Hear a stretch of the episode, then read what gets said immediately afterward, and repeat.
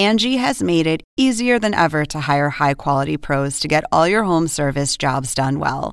Just bring them your project online or with the Angie app, answer a few questions, and Angie will connect you with local pros who match your specific needs. Or book a service instantly at an upfront price. So join the millions of homeowners who use Angie to care for their homes and get your next home service job done well. Download the free Angie mobile app today or visit Angie.com. That's A N G I.com. Oppenheimer presenta. Llega a usted por cortesía de Julius Baer, promoviendo el intercambio de ideas.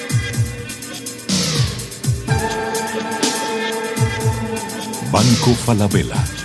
Hablamos mirándote a los ojos.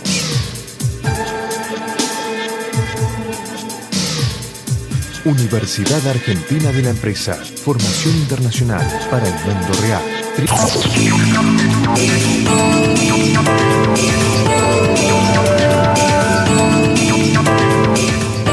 Hola, ¿qué tal? Soy Andrés Oppenheimer. Gracias por estar con nosotros. Hoy vamos a hablar de dos temas muy espinosos. Vamos a empezar el programa hablando sobre la violencia racial en Estados Unidos. ¿Estamos en la antesala de un conflicto racial como no se ha visto en muchos años en este país?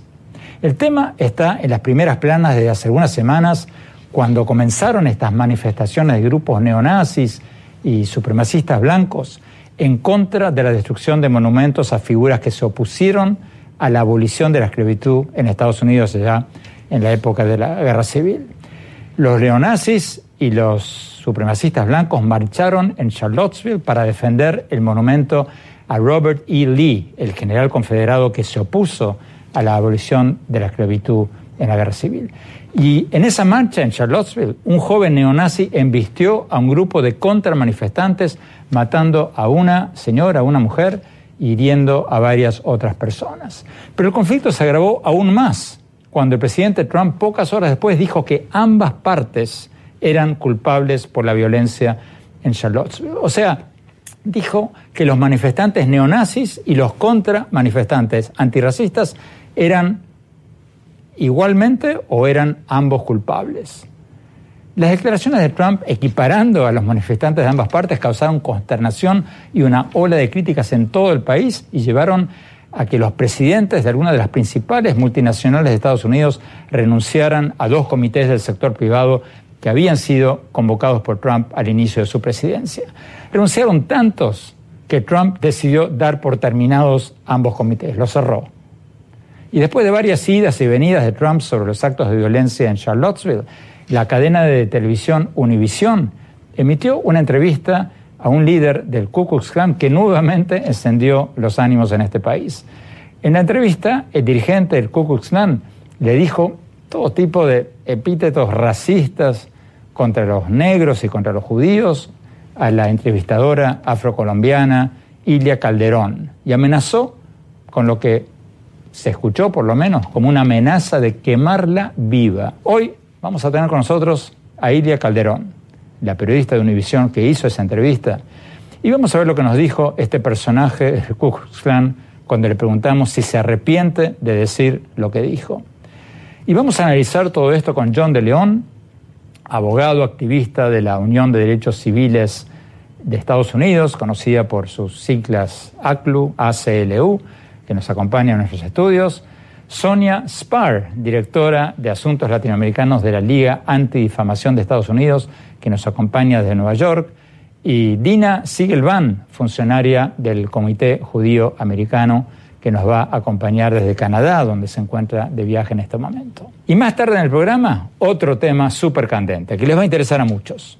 Los nuevos cigarrillos de tabaco calentado que están saliendo al mercado y que según sus fabricantes son mucho menos nocivos a la salud que los cigarrillos tradicionales y los cigarrillos electrónicos. Vamos a tener con nosotros a Gabriela Bursell, una alta funcionaria de Philip Morris, la multinacional que está lanzando al mercado este nuevo cigarrillo. Y para escuchar la otra parte vamos a tener con nosotros al doctor Leopoldo Reis, con médico, investigador de la Universidad de Miami, que ha escrito mucho sobre los cigarrillos electrónicos y otros cigarrillos alternativos. Y desde Washington vamos a tener a la doctora Adriana Blanco, experta en tabaco de la Organización Panamericana de la Salud. Bueno, empecemos con el tema racial. Ilia, Ilia Calderón, gracias por estar con nosotros. Ilia, ¿qué reacciones tuviste después de que salió hace pocos días en tu cadena esta entrevista? Un gusto estar en tu programa. Mira, hubo reacciones de todo tipo, desde gracias por haber abierto los ojos ante una situación que estaba ahí, que, que muchas personas pensaban que estaba dormida, hasta por qué decidí arriesgarme. Y, te contesto por qué decidí arriesgarme, porque hay historias que no se pueden cubrir desde un escritorio, hay historias que hay que cubrirlas desde afuera. Y para nosotros, eh, el valor periodístico de este tema y de este conflicto que está viviendo hoy la sociedad estadounidense, pues valía la pena ir hasta ahí. Pero Elia, en todos los emails, twitters, facebooks, eh, comentarios de Facebook has recibido, ¿has recibido mensajes de odio y en qué proporción? También he recibido mensajes de odio. Pero la mayoría eran de apoyo. Pero la mayoría han sido de apoyo, sí. No, no falta quien haya dicho, te lo mereces por ser lo que eres, eh, tú lo fuiste a buscar. ¿En qué contexto te dijo este tipo que te quemaría? Cuéntame un poco. Estábamos hablando de los inmigrantes indocumentados, de, eh, de, que ellos quieren que todos nos vamos de aquí porque esta es su tierra y nosotros les estamos robando su tierra, sus empleos. Entonces le, le pregunto yo, ¿cómo va a sacar a 11 millones de inmigrantes indocumentados de aquí? Entonces me dice, te voy a quemar. Le digo, me va a quemar, nos va a quemar a 11 millones de indocumentados, ¿cómo va a ser? Y me dice, lo hicimos con 6 millones de judíos, 11 millones no es nada. ¿Por qué no se van? Se llama su país. ¿Por qué vienen aquí en busca de dólares? Regreso con mucha frecuencia. Ustedes dicen que nosotros hacemos los trabajos que ustedes no quieren realizar. No tenemos nada aquí en Estados Unidos. Ustedes siguen inundando al país. Pero como dijo Dios, los perseguiremos fuera de aquí ¿Usted y será me echará de aquí? No, te quemaré. ¿Vas a quemarme? ¿Cómo lo hará? ¿Cómo se lo hará con 11 millones de inmigrantes? No importa. La última vez matamos 6 millones de judíos. 11 millones son pocos. ¿Usted dice que me quemará? Sí. Esta es mi propiedad en estos momentos. Es su propiedad. Y entiendo que probablemente soy la primera persona negra inmigrante aquí en su propiedad. O lo que sea. Para mí eres una...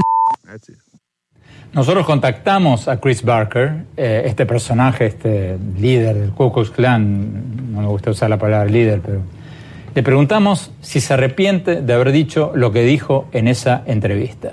Su respuesta por email fue la siguiente. No me arrepiento de llamarla negra, bueno, no uso el término negro, uso un término derogativo para los negros en Estados Unidos, porque eso es lo que es ella. Y agregó, pero nunca dijimos que quemaríamos a nadie.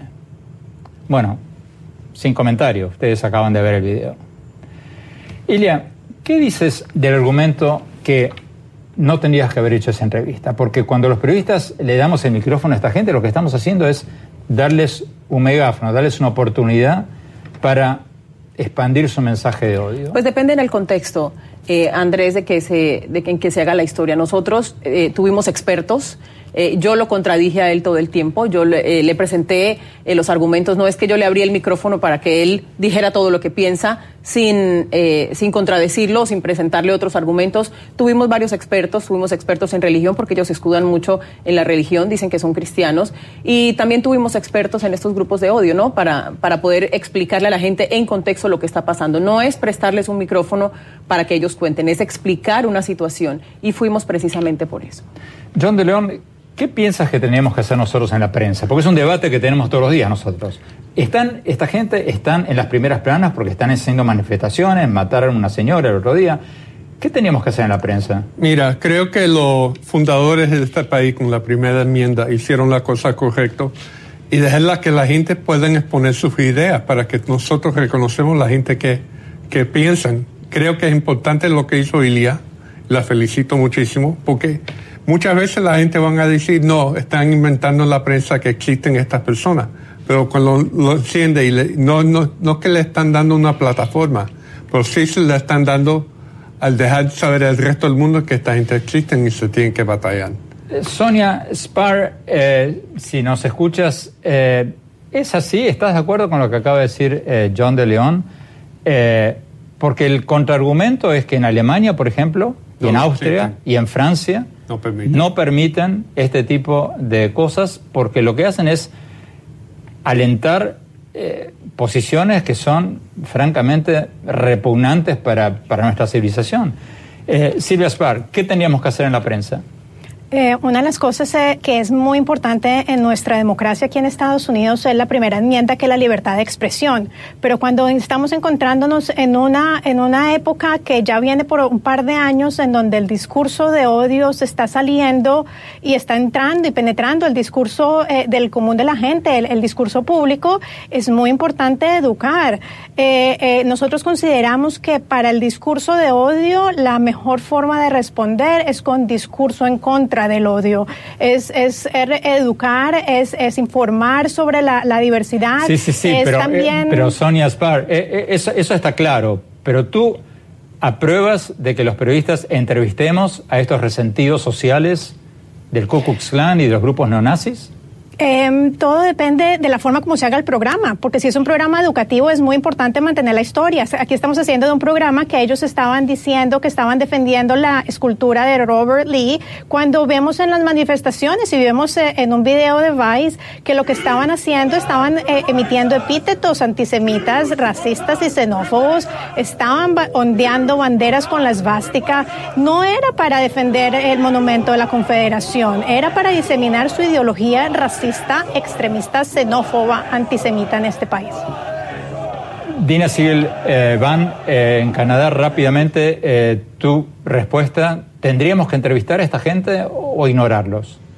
Yo creo que, como tú lo, bien lo expresaste, este es un tema muy espinoso. Es un tema que las sociedades democráticas enfrentan día con día. Nuestra sociedad es una sociedad realmente altamente democrática eh, como muestra eh, las diferentes enmiendas de la Constitución. La primera enmienda eh, es, es un reflejo claro de la profundidad y del compromiso con la democracia, pero al mismo tiempo sí estamos viviendo épocas inéditas, como bien dijiste, eh, que no se veían desde los 30, eh, desde la época de los nazis, eh, y, realmente nos presenta con, posibilidades que tenemos que ser más creativos en términos de cómo enfrentar este fenómeno.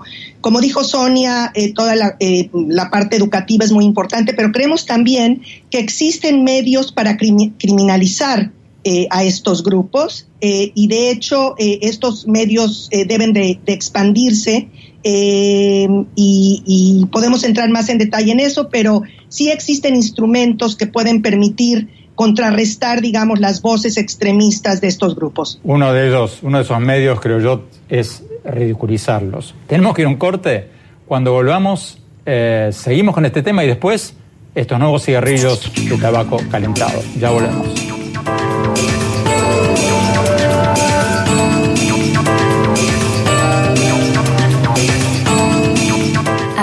Mirándote a los ojos para decirte que la mejor forma de lograr tus proyectos es ahorrando. ¿Qué harías si ahorraras todos los meses? Mm, me compraría un unicornio, muchos ponis, una moto, iría a la luna, una nave espacial y construiría un cohete grande, un gatito chico, un hermanito, un vestido. Aprendería a volar. Aprendamos la importancia del ahorro para que nunca dejemos de soñar. Banco Falabella. Hablamos mirándote a los ojos.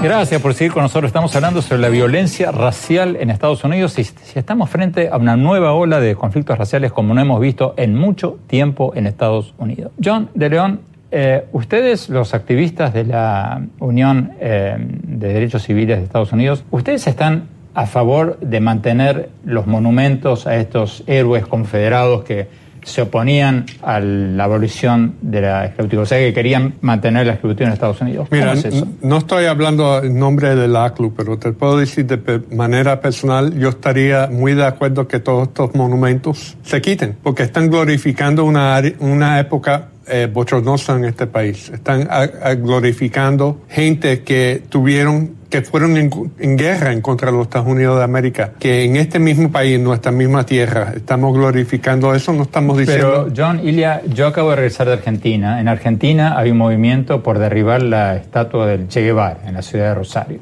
Hay una petición igual que acá. Igual. ¿Qué hay que hacer con estos monumentos? Yo pienso que el problema con los monumentos es que están ahí afuera, sujetos a cualquier tipo de interpretación y a cualquier tipo de ideología que se pueda crear eh, eh, sobre ellos. En Alemania, por ejemplo, no es que no existan los monumentos al holocausto, pero son, son, son parte de un proceso educativo. Pero no hay monumentos a Hitler. Claro que no. Están pero, exacto, pero, pero hacen parte, lo que, al punto que voy es que los monumentos deben ser parte de un proceso educativo, deben ser parte de o sea, deben estar en un museo, por supuesto, con la explicación de por qué están ahí y por qué eso se abolió, por qué esa época ya no existe en orden de la, de la evolución del mundo, ¿no? Dina Siegelman, en, en, en, Canadá, ¿tendríamos que dejar estos monumentos o quitarlos? Bueno, yo creo que es que este, los, monumentos son una excusa realmente. Eh, eh, claro que lo, lo, vimos ahora en Charlottesville, son, fueron el catalizador, digamos, y eh, funcionan como catalizador para mostrar las fracturas sociales en nuestra sociedad. Eso es lo que lo que ha mostrado estas, estos, eh, em, digamos, estos movimientos de, los últimos días, eh, de los últimos meses, eh, con todos estos monumentos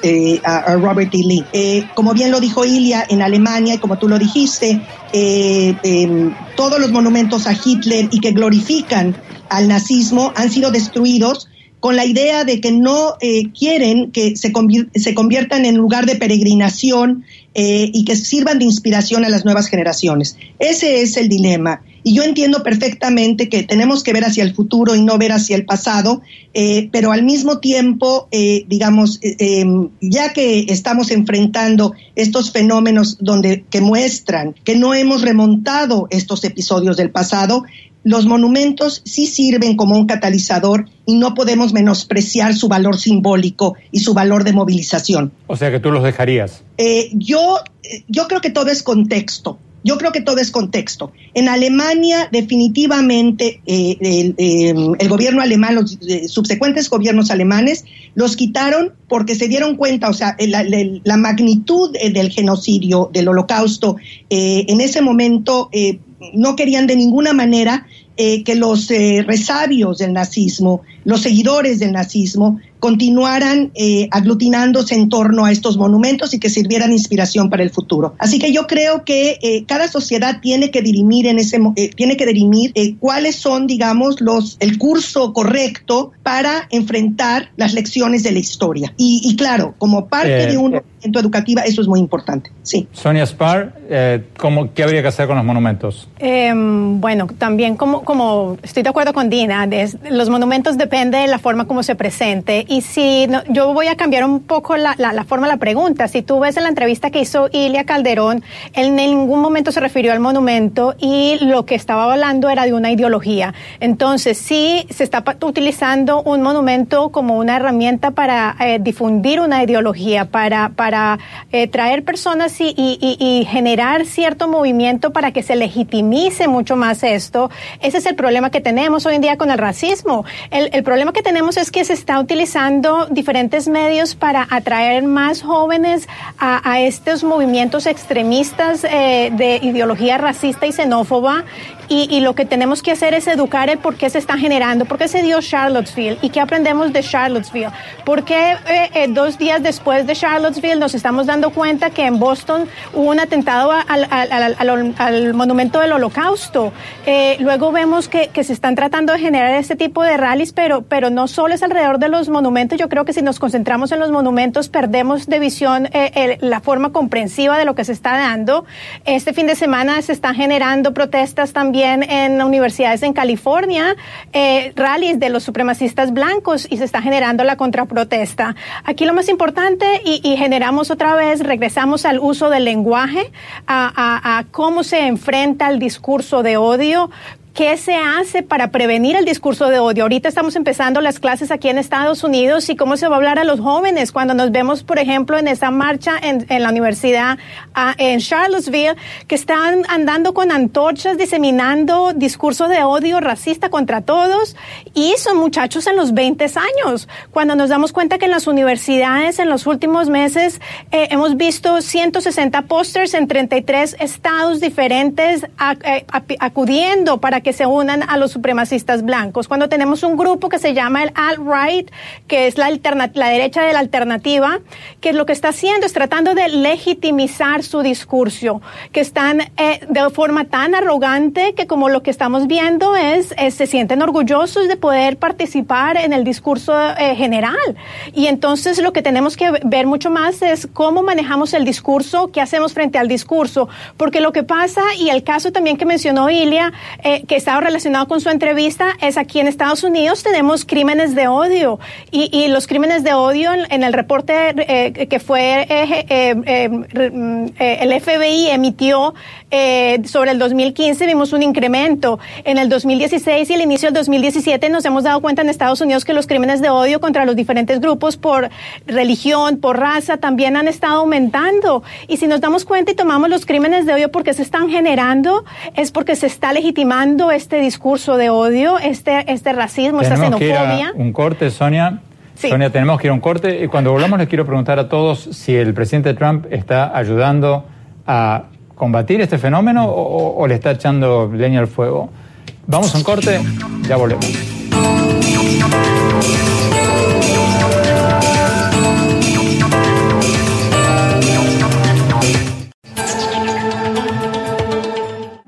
En la caja creemos que disfrutar puede ser muy simple. Que lavar el auto puede ser lo más divertido del fin de semana. Que una comida al paso puede ser el mejor menú ejecutivo. Que una salida tarde del trabajo puede convertirse en la salida con amigas. Porque sabemos que disfrutar es simple cuando tu seguro también lo es. En la caja te ofrecemos la opción más cercana y accesible. La caja, así de simple.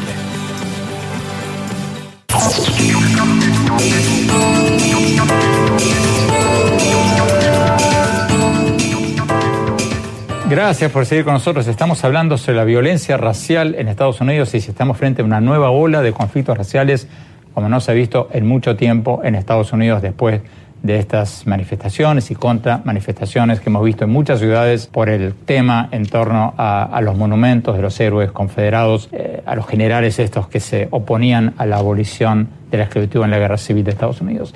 John de León, el presidente Trump, ¿está ayudando ahora a resolver estos temas o le está echando leña al fuego?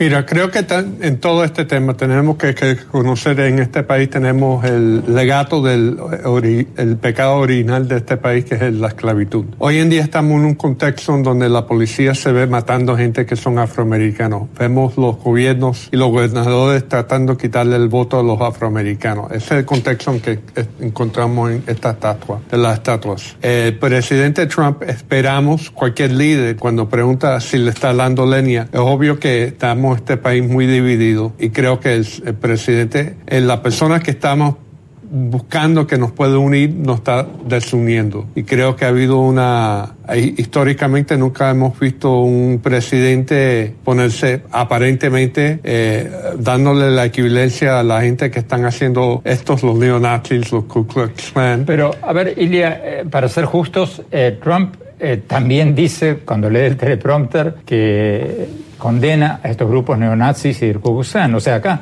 hay un fenómeno como Jekyll Hyde. ¿eh? Cuando... Hubo un cambio de discurso ahí, ¿no? Porque eh, al final del discurso fue equipararlos, ¿no? Decir que había gente fina de los dos lados. Pero eh, posteriormente, posteriormente en la, tercera vez que se pronunció al respecto. Pero fíjate, Andrés y, y John, el Comité de la ONU que lucha contra el racismo, por unanimidad, dijeron sentirse perturbados por todas las fallas que se han presentado en el más alto nivel político de este país para condenar la violencia eh, que, que, genera el racismo y que genera la discriminación y estos grupos neonazis. El presidente de los Estados Unidos no ha tenido un discurso claro y directo, pero además de eso, no ha habido un compromiso moral con el pueblo estadounidense. Y lo hemos visto en presidentes anteriores. El presidente Bush, republicano, se presentó cuando ocurrieron los, eh, los atentados del 11 de septiembre y esa foto la recuerda todo el mundo, él con un, con un casco parado en los escombros. El presidente Obama se presentó con su esposa también cuando hubo la masacre en Newtown, Connecticut.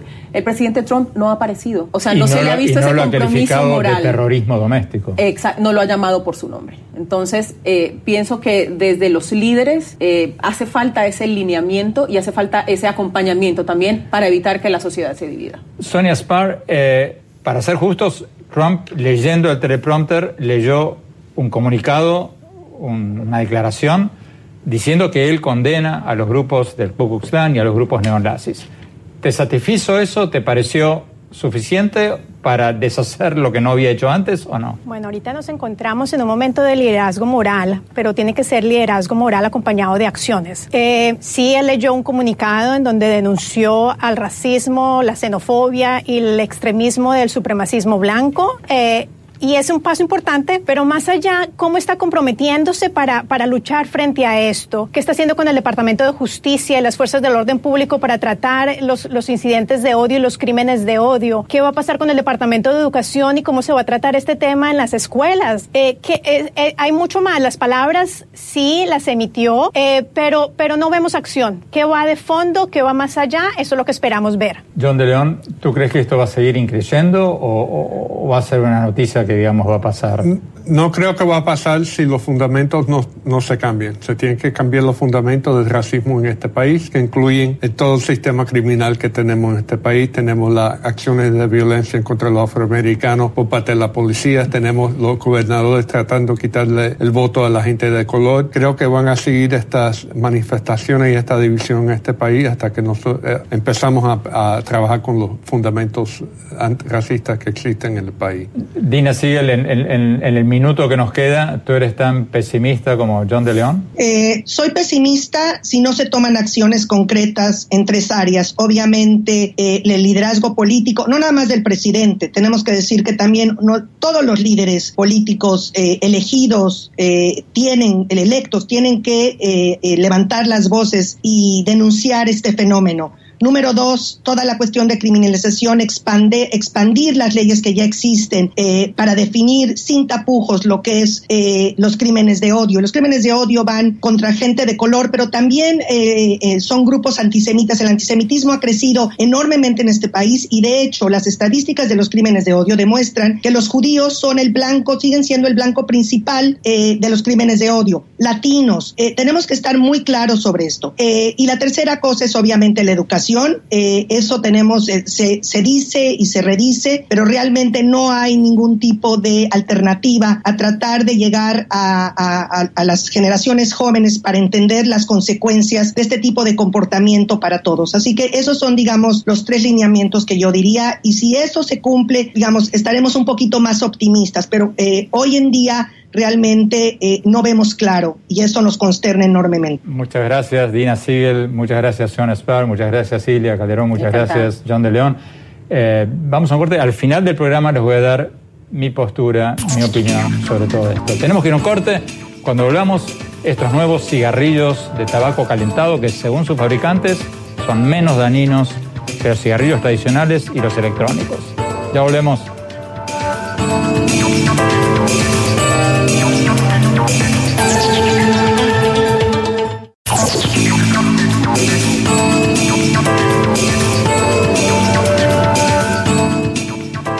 Muchas gracias por seguir con nosotros. Está saliendo al mercado en varios países un nuevo tipo de cigarrillo que según sus fabricantes es menos nocivo que los cigarrillos tradicionales y que los cigarrillos electrónicos. ¿Pero es cierto eso o es un invento de los fabricantes para enchufarnos un nuevo producto? Tenemos con nosotros a Gabriela Bursell, vicepresidente de Asuntos Corporativos para América Latina y Canadá de Philip Morris, la empresa que está sacando al mercado este nuevo producto.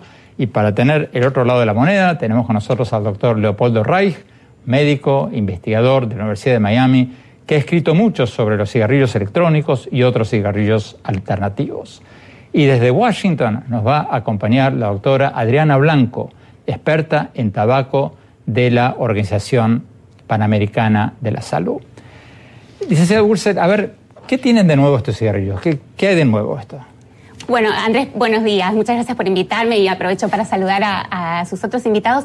Primero tengo que aclarar, no es un cigarrillo. Ah. No es un cigarrillo. Esto se llama AICOS y es el fruto de 10 años de investigación y de desarrollo tecnológico.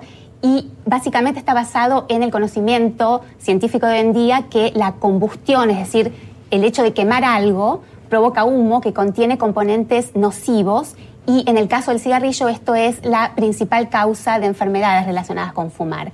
Entonces, este eh, eh, A ver, perdón, o sea, ¿dónde, ¿dónde se pone en la boca esto? O sea, ¿cómo funciona esto? Mire, esto está compuesto por un dispositivo electrónico. ¿Acá se, acá se fuma? Aquí. Acá. Exactamente. Es un dispositivo electrónico en el que se inserta un cartucho que tiene tabaco. Esto es un cigarrillo. Esto no es un cigarrillo porque no está hecho ni para fumar ni para encender. Si no lo pone en este dispositivo electrónico que tiene un software de alta tecnología. Pero esto es un cigarrillo, esto tiene tabaco. Tiene tabaco, sí, sí. Entonces, tiene yo lo pongo en este aparato. Exactamente, sí. Y lo chupo por acá. Exactamente. Y lo que va a pasar es que se calienta el tabaco a una temperatura constante que nunca llega a la combustión. Entonces, en lugar de humo, sale un vapor. Y este vapor primero no, tiene, no tiene mucho olor, no tiene ceniza y contiene un promedio de 90-95% menos de componentes nocivos que el humo del cigarrillo. O sea, ustedes están diciendo que esto es un 90-95% menos nocivo que un cigarrillo tradicional. Lo que estamos diciendo es que esta es una alternativa mucho mejor que seguir fumando y estamos comparándolo con los cigarrillos, porque esto no es un producto que esté destinado a la gente que quiere dejar de fumar o a los que no fuman, es la gente que quiere seguir fumando y entonces esto es mucho mejor. Y le explico, si me permite. Eh, quiero ir antes al doctor Reich, antes de entrar en detalles. ¿Cierto o falso? ¿Es un 90%, 95% más sano o, menos nocivo fumar esto que un cigarrillo tradicional? En teoría podría ser, pero en práctica no ha sido demostrado. Es decir, la evidencia de que eh, yo creo que el concepto es bueno, pero el problema es que la reducción y el residuo de lo que queda, porque no se eliminan todos, aparte no todos los elementos se eliminan 90%, de acuerdo a lo que yo estuve revisando. Por lo tanto, yo diría que la idea y el concepto es bueno. ¿Qué, es bueno? El, concepto de reducir la toxicidad del cigarrillo. ese concepto es, estamos todos de acuerdo en ese. La reducción sería reducirlo completamente, el, problema del, tabaquismo. Pero entonces lo que se propone en base a estos cigarrillos es que esta reducción es más saludable, pero los trabajos que se han hecho a nivel experimental o médico que yo he tenido, que he tenido la oportunidad de ver, no demuestran eso, categóricamente. O sea que no demuestran. Es, una sugerencia basada en la parte bioquímica, pero no hay datos clínicos relevantes. ¿Qué respondes a eso, Gabriela? Tenemos muchísima ciencia, tenemos 10 años de investigación y como obviamente no pretendemos que nos crean a nosotros, pretendemos que crean en la ciencia, lo que hacemos es hacer público todos los estudios eh, tenemos publicaciones en más de 200 revistas indexadas, revisadas por científicos. El doctor Rice dice que las ha revisado, que las ha visto. le, invito a, todos a que miren nuestro un sitio web que se llama pmyscience.com. Ahí presentamos nuestra ciencia, los resultados de la metodología y le, voy a ir más lejos. estamos tan seguros de nuestra ciencia que presentamos a la FDA, la Administración Americana de, Drogas y, Medicamentos y Alimentos, un dossier con más de dos millones de páginas con toda la evidencia. ¿En cuántos países está permitido? Esto está, en este momento se vende en 27 países, pero nuestro objetivo es venderlo en todos lados, porque básicamente lo que nosotros queremos es poder ofrecerle a la gente. ¿En Estados Unidos está permitido? En Estados Unidos hemos presentado el pedido. En Estados Unidos las reglas requieren la aprobación de la FDA. Entonces hemos presentado el pedido y esto está en curso de tramitación. Tenemos que ir a un corte, ya lo seguimos. Ya volvemos y vamos también a Washington a la doctora Adriana Blanco. No se vayan, ya volvemos enseguida.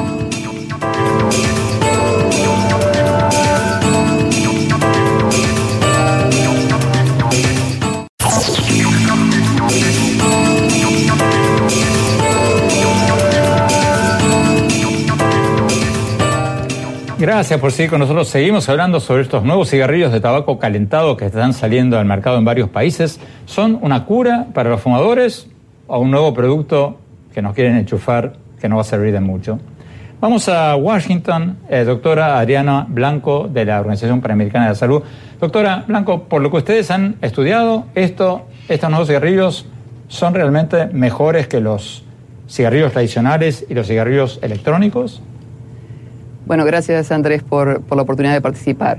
Eh, básicamente eh, no hay estudios independientes todavía que puedan afirmar esto. Eh, hay que poner las cosas un poco en contexto. la industria tabacalera en general desde hace muchos años viene produciendo productos de, reducidos en riesgo.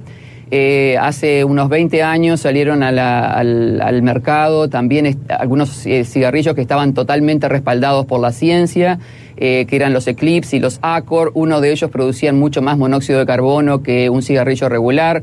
Los otros tenían eh, fibra de vidrio en el, en el eh, filtro de un, de un tamaño tal que podían pasar a la vía aérea fue un total fracaso y desaparecieron del mercado en, en poco tiempo. La otra opción que hubo para, como para decir que algo era menos nocivo fue, digamos, la farsa de los cigarrillos light todos sabemos que los cigarrillos light en realidad son igual que un cigarrillo común, pero tienen distintos agujeritos en el, en el filtro que los hacen parecer más suave, pero cuando los miden en una máquina que fuma siempre igual es una cosa, cuando los fuma una persona que no fuma como una máquina es distinto. Por lo tanto, tenemos muchas razones eh, por las cuales necesitamos eh, evidencia independiente porque además en muchos otros, muchos otros temas, por ejemplo, ambientes libres de humo, elementos económicos, donde tenemos muchos estudios y algunos dan resultados positivos y otros resultados negativos, hay un consenso que general los que dan los resultados positivos, que sabemos que no son ciertos, son los que son financiados por, por la propia industria. Entonces,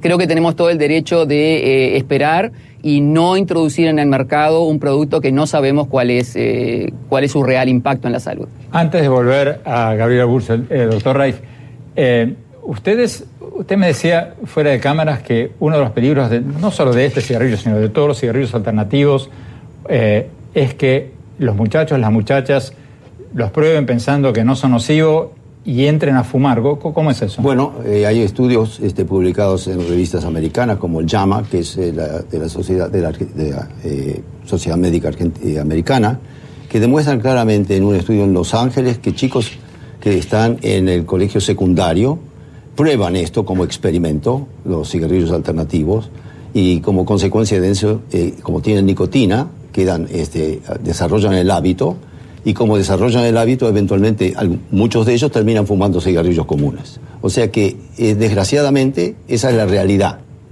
Entonces, Gabriel Bursel, te damos la última palabra. los dos temas que acaban de plantear. Que todos los cigarrillos anteriores, alternativos, resultaron ser fracasos, como lo dijo la doctora Blanco. Eh, ¿Por qué motivo habría que pensar que este no lo va a hacer? Y lo que dice el doctor Reich, que esos cigarrillos también traen el problema de que inducen a los jóvenes a fumar pensando que son menos nocivos y que por ahí de acá pasan a los cigarrillos más nocivos.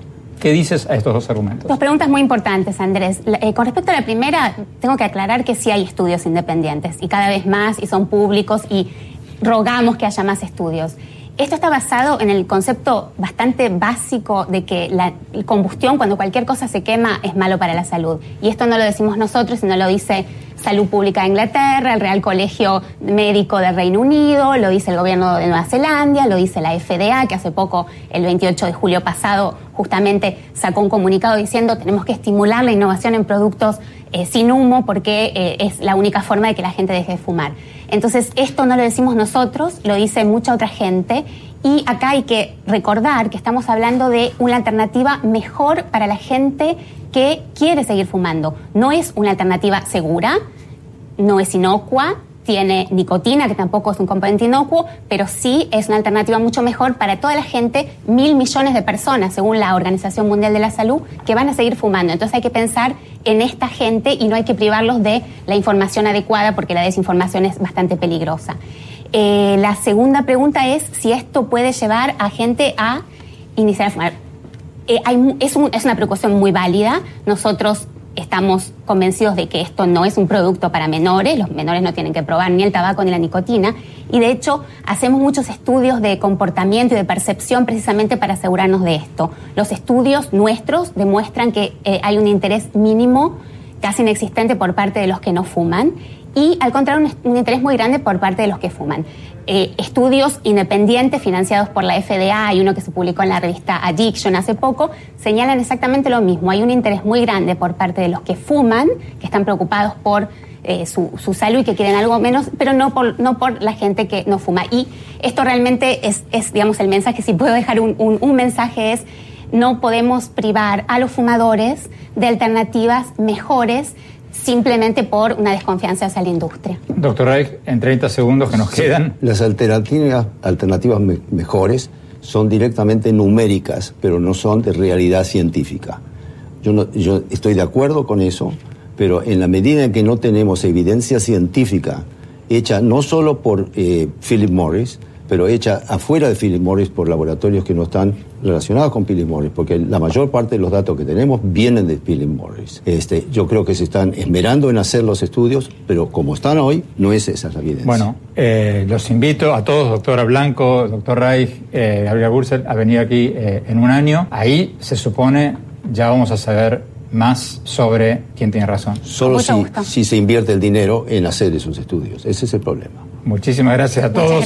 Tenemos que ir a un corte, ya volvemos con mis conclusiones.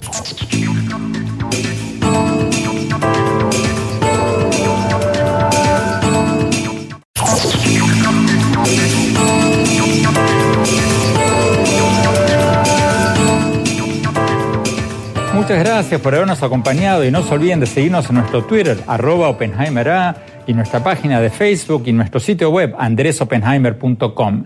Si se registran ahí en nuestra página web, les vamos a mandar todas las semanas mis columnas eh, del Miami Herald por email y nuestros últimos programas de televisión.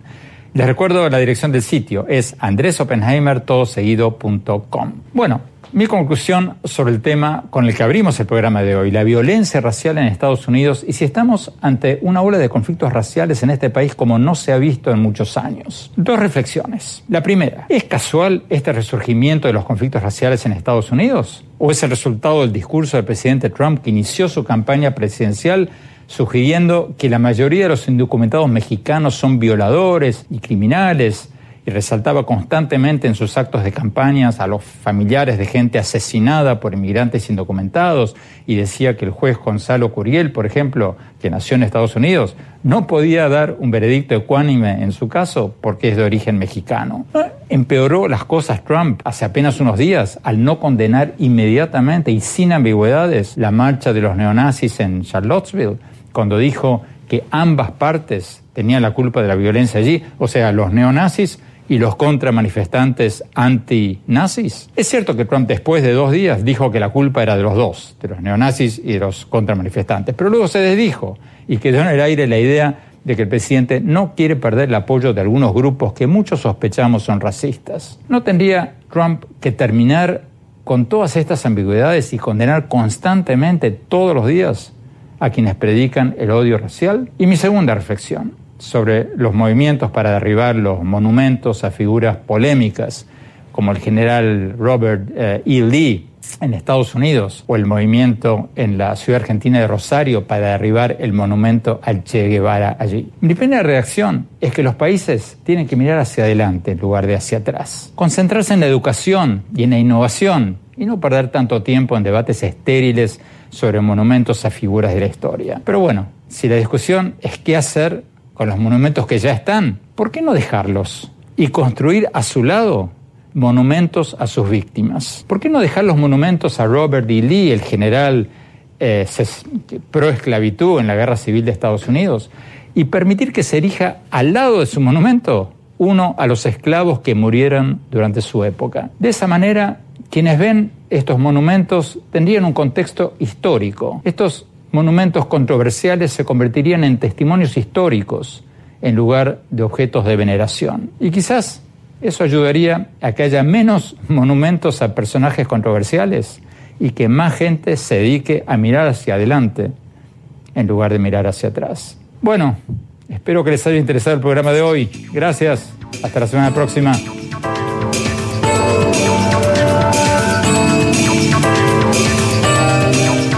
Oppenheimer presenta. Llega a usted por cortesía de Julius Baer, promoviendo el intercambio de ideas.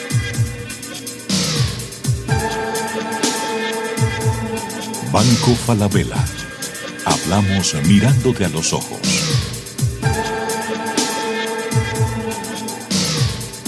Universidad Argentina de la Empresa. Formación internacional para el mundo real www.uad.edu.ar The Ritz-Carlton Residences Sunny Isles Beach en Miami es el único proyecto de Ritz-Carlton Residential en la playa, con 52 pisos con vista al océano, piscinas al este y al oeste, además de inigualables amenidades y servicios.